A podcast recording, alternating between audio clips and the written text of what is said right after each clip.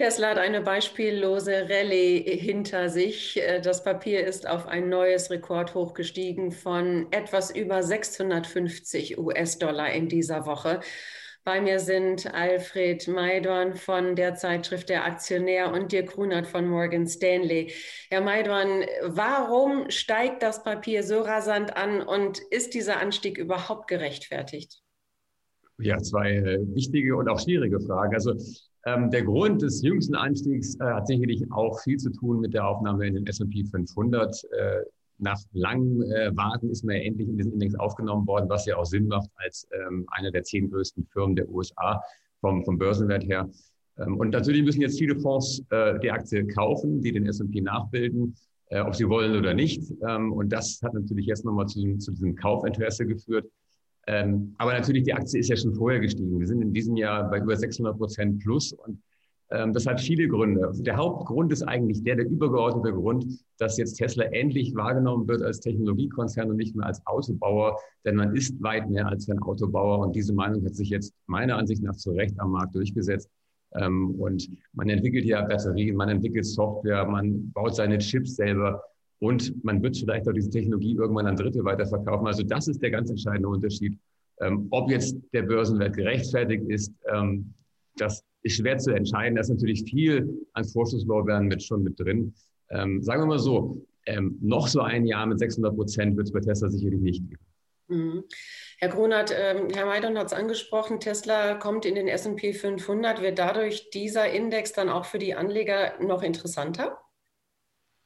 Also ganz sicherlich ist das erstmal gut und das ist auch das richtige Zeichen, dass ein Unternehmen, was eben eine solche Marktkapitalisierung hat und einen der wichtigsten oder sogar der wichtigste ähm, Aktienindex weltweit, dass eben die Aktie da repräsentiert wird. Nichtsdestotrotz gibt es andere Beispiele. Also es gibt auch Technologieunternehmen, die sind in den S&P aufgenommen worden und sind danach haben die nicht mehr so gut performt. Yahoo fällt mir dabei ein, hatte eine ähnlich starke Karriere davor und ist dann ähm, stärker gefallen als dann tatsächlich, weil es einfach zu ein Hype war. Nichtsdestotrotz erstmal ganz sicherlich sehr, sehr wichtig, S&P 500, also es ist ja von der Markup diese ein Riesenindex, nicht vergleichbar mit unserem DAX, auch wenn der DAX auf 40 Werte angehoben wird. Ähm, deswegen ganz sicherlich gehört so ein starkes Unternehmen wie Tesla da rein. Ähm, und deswegen ist das der richtige Schritt. Sie sagten, Herr Grunert, ähm, es gibt eben auch Firmen, die nach dem Einzug in den S&P 500 dann äh, nach unten gerauscht sind, Herr Maidorn. Es gibt eben auch Kritiker, die sagen, dass es dieser Anstieg bei Tesla eben nicht nachhaltig ist und dieser Aktie nächstes Jahr oder in den kommenden Jahren eben doch einen, einen Rückfall, einen Rücksetzer, einen ordentlichen Rücksetzer äh, prognostizieren. Wie sehen Sie das? Das habe ich schon öfter gehört. Das habe ich schon äh, bei weitaus tieferen Kursen gehört. Das hört man eigentlich an, andauernd. Ähm, ich habe es ja gesagt, so ein Jahr wird es nicht nochmal geben äh, bei Tesla. Aber nichtsdestotrotz äh, hat die Aktie noch äh, Potenzial nach oben, auch wenn das viele nicht wahrhaben wollen. Ähm, denn es ist eine, eine Disruption eines, eines Billionenmarktes, äh, des Automobilmarktes. Und äh, dazu kommt noch die Fantasie des autonomen Fahrens. Dazu kommt, Tesla ist ja nicht kein reiner Autobauer. Man macht ja auch äh, Solaranlagen, man macht ähm, vor allen Dingen Batteriespeicher, auch für Solaranlagen. Ein ganz großer Markt, der eventuell so groß werden könnte wie das Autogeschäft selbst. Also da ist noch ziemlich viel an äh, Futter da. Recht richtig ist natürlich, dass es durchaus nach der S&P-Aufnahme am 21. Dezember zu einer Korrektur kommen könnte, zu einer Art Luftablassen, zu einer Art ja, Enttäuschung will ich nicht sagen, aber es hat sich doch einiges jetzt aufgestaut an positivem Kurspotenzial, das dann vielleicht mal weg ist für eine Zeit lang. Aber ähm, ich glaube, wer jetzt Tesla-Aktien hat oder sie jetzt kauft, der wird auch noch Gewinne erzielen können, wenn auch nicht mehr in dem Ausmaß, wie wir das jetzt gesehen haben. Sie nannten gerade das automobile Fahren. Davon hört man eigentlich ja gar nicht mehr so viel. Auch Uber hat eben die Tochter verkauft, Robot-Taxis. Ähm, ist es trotzdem noch so, steckt da noch so viel Potenzial drin? Doch, auf jeden Fall. Da wird auch hinter den Kulissen äh, doch deutlich weiterentwickelt. Ähm, man hat offenbar bei Tesla schon das Auto, was komplett alleine fährt, auf dem eigenen Hof. Das fährt natürlich auch draußen rum. Wann das auf die Straße kommt, ist noch nicht ganz klar. Ähm, es gibt natürlich auch viele rechtliche Vorschriften. Aber diese Fantasie, dann auch irgendwann Robotaxis zu haben, ähm, dass man als Autobesitzer sein Auto quasi vermieten kann und damit Zusatzeinnahmen erzielen kann, das ist natürlich nochmal eine enorme Fantasie. Ähm, es gibt ähm, einige ähm, Analysten, ARK Invest ist da jemand, äh, die dieses Potenzial so hoch einschätzen, dass sie bei Tesla noch viel, viel höhere Kurse sogar sehen. Also das ist ähm, die große Unbekannte und ein großer Faktor, der sicherlich noch da ist. Das, äh, Sie nannten es gerade, äh, autonomes Fahren, E-Mobilität, Herr Gruner, das ist ja ein Megatrend schon seit etlichen Jahren. Ähm, steuern da trotzdem noch im wahrsten Sinne Anleger drauf zu? Also ähm, bleibt es weiterhin interessant? Ist der Megatrend noch mhm. aktiv?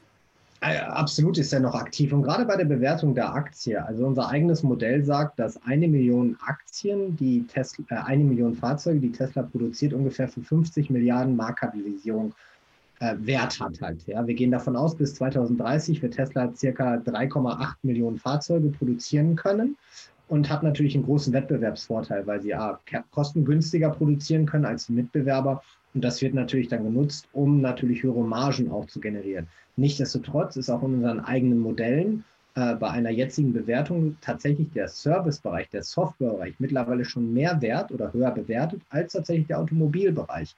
Und das ist natürlich dann eine Kombination aus verschiedenen Sachen, die Infrastruktur, die Daten, die immer gesammelt werden, dass ein Fahrzeug äh, tatsächlich nicht in die Werkstatt muss, um neue Software zu bekommen. Und dann natürlich mit all diesen Daten ist das der Konzern, der am schnellsten das autonome Fahren dann auch umsetzen kann, weil einer der kritischen Punkte ist tatsächlich Daten zu sammeln, Daten zu analysieren und dann eben Algorithmen so zu verbessern, dass das autonome Fahren dann tatsächlich kommt. Und es hat ja keiner behauptet, dass das 2021 schon marktfähig ist. Nichtsdestotrotz wurde ein Wettbewerbsvorteil gebaut und es wurde sich eben nicht nur auf das Autobauen konzentriert, sondern gleich Infrastruktur mitverkauft, Daten mitverkauft und das führt dann zu hohen Bewertungen. Ich meine, die Bewertung darf man nicht vergessen, ist halt sehr, sehr hoch. Ja? Wenn wir nämlich einfach mal das in Euro umsetzen, ist es ungefähr 500 Millionen, äh, Milliarden Euro wert und wenn wir dann BMW, Daimler, VW, also unsere drei großen Automobilkonzerne zusammennehmen, dann sind das 180 Milliarden Euro, also 500 gegen 180 Milliarden. Ähm, ja, das ist sehr viel, aber man darf nicht verkennen, ähm, wie Herr Maidon gesagt hat, Tesla ist nicht nur ein Autobauer und das ist dann durchaus auch ähm, Event, also das kann der Grund sein, weswegen es so hoch bewertet ist. Man darf nicht vergessen, der Konsens ist tatsächlich bei der Aktienkurs, hatten wir ja gesagt, 650 Dollar, der Konsens von allen ähm, Bewertern äh, zusammen liegt ungefähr bei 380 Dollar, also deutlich drunter. Und auch unsere eigene, unsere, also jedes, jedes Unternehmen, auch Morgan Stanley hat ein, ein Preismodell dafür, liegt auch leicht drunter. Wir bewerten Tesla mit 540 Dollar, aber man hat immer drei Szenarien, was Banken immer machen. Und das ist bei Tesla halt sehr erstaunlich. Wir haben einen Bull Case, der liegt bei über 1000 Dollar und einen Bear Case, der liegt tatsächlich nur bei 250 Dollar. Das heißt, wir haben eine Upside, wenn es sehr positiv läuft und unsere Annahmen übertroffen werden, also die Technologie, die Infrastruktur, dann ist ein Potenzial von 70 Prozent drin, aber es gibt natürlich auch ein Down-Potenzial von 60 Prozent. Und da kann man auch sehen, dass Tesla eben ein sehr interessantes Unternehmen ist. Man darf zum Beispiel nicht verkennen, die implizite Volatilität, das ist die Schwankung, die angenommen wird in Optionsschein, liegt bei 100 Prozent. Und das ist ein enormer Wert. Das heißt, Optionsscheine auf Tesla, sowohl Calls als auch Puts, sind sehr, sehr teuer. Das heißt, da ist sehr viel Fantasie in, den Markt, äh, in diesem Titel drin, sehr viel Upside, aber auch natürlich jetzt Downside. Hm. Eine kurze Nachfrage noch, und das würde ich auch gerne an Herrn Maidon dann noch weiterleiten. Sie haben für das äh, Upward-Szenario äh, Argumente äh, geliefert, aber es gibt eben auch das Down-Szenario. Was sind denn die Risiken? Äh, welche Risiken sieht denn Morgan Stanley, dass es eben runtergehen könnte mit Tesla? Also das kommt natürlich darauf an, die Bewertung. Also nehmen wir mal an, tatsächlich die, die Infrastruktur wird nicht so schnell gebaut und die anderen Autobauer ähm, holen noch schneller auf. Also wir sagen tatsächlich bis 2000 mit unserer Annahme, dass ähm, äh, 3,8 Millionen Fahrzeuge gebaut werden bis 2030. Da verliert der Marktanteil deutlich von Tesla insgesamt in der E-Mobilität. Das heißt, wir sagen, dass Tesla tatsächlich Marktanteile verliert. Warum? Weil die anderen Automobilhersteller äh, aufholen werden. Wir sagen aber, dass das äh, in unserem Modell nicht so stark ist. Und da gehen auch dann die Analysten weit auseinander. Manche sagen, nein, die werden immer die, ich glaube, mittlerweile 30 Prozent Marktanteil halten oder 35 Prozent Marktanteil halten und das eventuell sogar ausbauen. Dann bauen die auch viel mehr Fahrzeuge. Mit dem Kostenvorteil hätten sie auch das Kapital und natürlich die Möglichkeiten.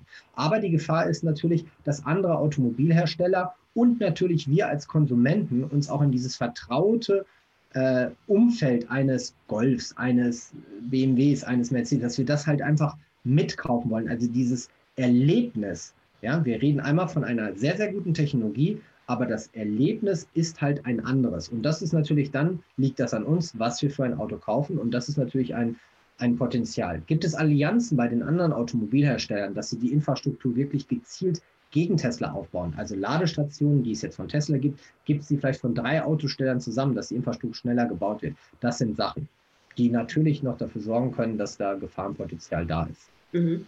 Jetzt haben wir viel über die Konkurrenz gesprochen, Herr Maidorn. Also äh, Tesla soll viele Autos bauen, ähm, muss sich bewähren gegen die Konkurrenz. Aber wo sind denn die Absatzmärkte? Also das meiste kann doch eigentlich nur nach Asien gehen. Oder wo sehen Sie da noch Gefahren, dass es eben nicht genügend Absatzmärkte gibt vielleicht?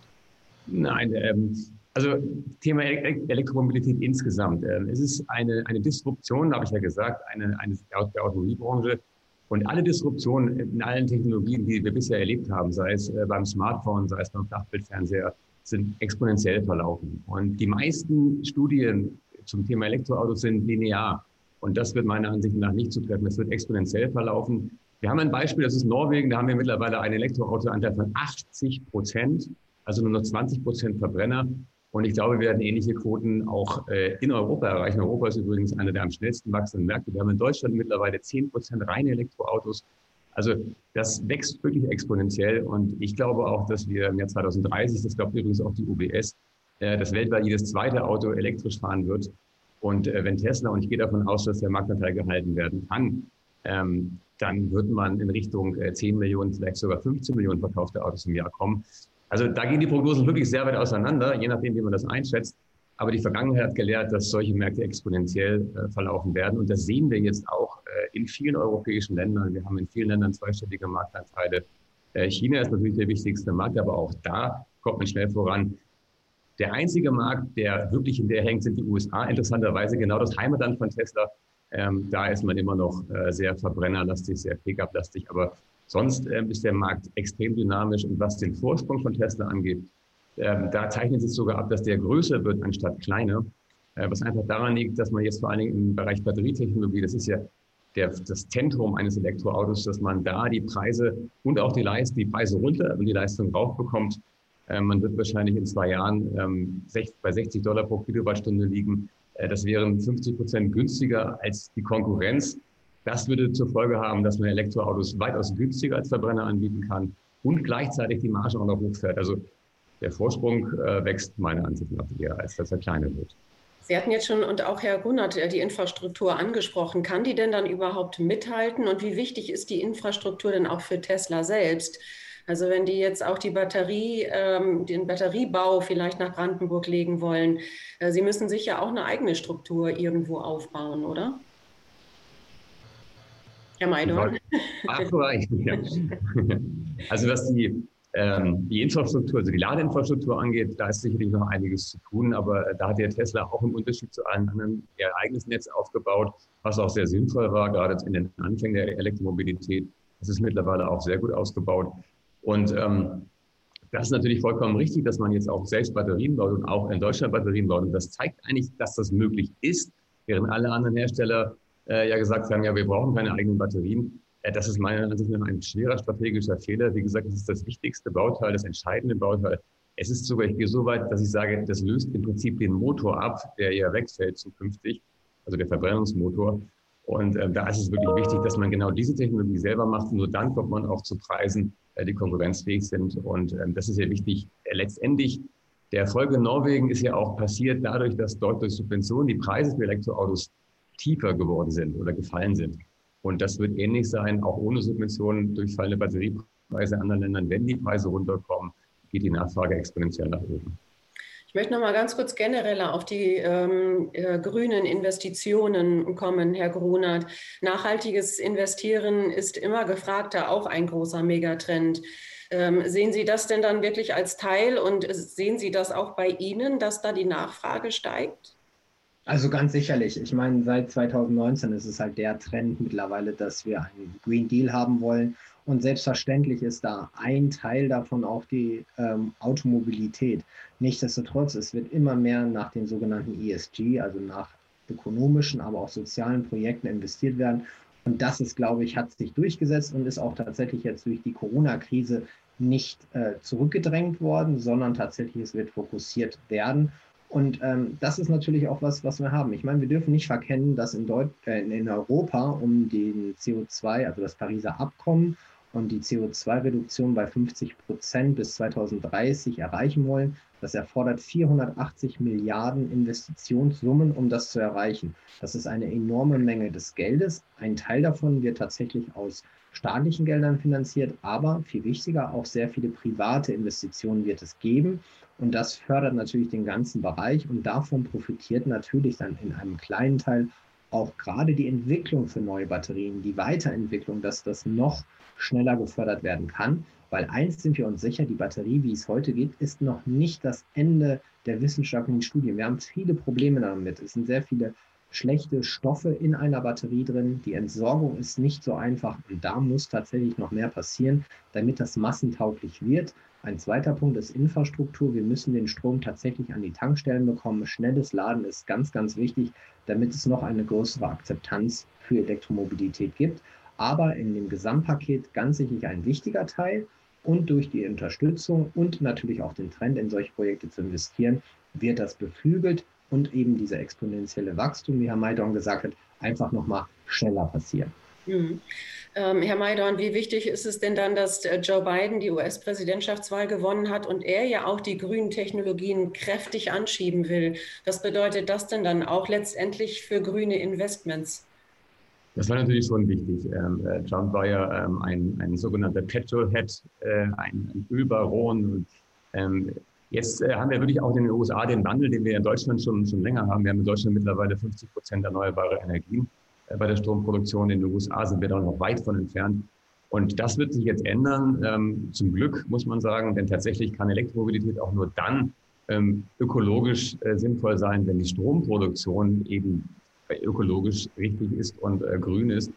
Und äh, da kommen wir jetzt schneller voran. Und das wird natürlich auch viele Chancen öffnen am, am Aktienmarkt. Ähm, es werden auch viele Aktien von erneuer, die mit erneuerbaren Energien zu tun haben, sich gut entwickeln. Auch wie gesagt, ich habe der Tesla ist da ja wirklich stark mit dabei. Ähm, denn wichtig ist natürlich vor allen Dingen bei Solar- und Windstrom die Speicherbarkeit, ähm, dass man eben auch den Strom hat, wenn die Sonne nicht scheint und der Wind nicht weht. Und das erreicht man mit Speicherung. Und da eignen sich Batterien übrigens auch sehr gut. Es gibt auch andere Möglichkeiten, aber die steht da auch wieder im Fokus. Und darum sage ich ja, die Batterie ist so ein bisschen äh, im Zentrum von allem, ähm, sei es jetzt die Elektromobilität oder sei es auch erneuerbare Energien. Was glauben Sie, Herr Meidern, auf welche Trends wird man noch nächstes Jahr schauen? Ganz kurz den Vorausblick auf das neue Jahr. Also insgesamt Elektromobilität wird ein großes Thema bleiben. Da haben wir mittlerweile nicht nur Tesla, sondern auch viele andere Aktien, gerade viele neue chinesische Unternehmen. Das wird ein Thema. Und wie gesagt, also erneuerbare Energien wird ein ganz großes Thema sein, ähm, denn hier äh, ist doch rasantes Wachstum angesagt, in, jetzt mittlerweile dann auch weltweit und nicht nur in ausgewählten Ländern. Also das sind sicherlich zwei absolute Top-Themen, äh, die dieses Jahr angefangen haben und die nächstes Jahr sogar noch verstärkt in den Fokus rücken werden. Was denken Sie, Herr Grunert, neben eben der E-Mobilität und grünen Investitionen, was sehen Sie noch stark im Fokus nächstes Jahr? Ja, tatsächlich unsere Research-Analysten von Morgan Stanley gehen davon aus, dass tatsächlich Value-Aktien wieder in den Trend kommen. Also tatsächlich nicht nur die Technologiewerte, sondern Werte, die die letzten Jahre eigentlich nicht so gut funktioniert haben Woran liegt das? Naja, wir haben das schon damals prognostiziert am Ende 2019. Das kam ein wenig anders. Äh, woran lag das? Na gut, wir hatten eine, eine Krise, es wurde mehr Liquidität in den Markt gepumpt. Nochmal, ähm, jetzt haben wir es gesehen, es ist ein, ein Impfstoff da. Das heißt, es wird der Fokus wieder gemacht auf Unternehmen, die Value haben. Das heißt, nächstes Jahr wird definitiv ein Jahr, was wir immer so gerne nennen, Stockpicking-Jahr. Also man muss sich die Aktien sehr, sehr gut auswählen, Trends erkennen Ganz sicher sind die Trends, die Herr Maidon gesagt hat, vollkommen richtig, aber es wird auch Gewinner auf der anderen Seite geben und da muss man einfach nächstes Jahr sehr, sehr vorsichtig, sehr bewusst und sehr gut auswählen. Und ich bin gespannt, über was wir dann nächstes Jahr sprechen werden. Und sicher gehört Tesla dann auch mit dabei. Ganz, ganz herzlichen Dank für diesen interessanten Talk. Alfred Maidorn von der Zeitschrift Aktionär, Dirk Runert von Morgan Stanley. Wie immer eine schöne Runde. Ganz herzlichen Dank. Und bei Ihnen, liebe Zuschauer, da bedanken wir uns für Ihr Interesse.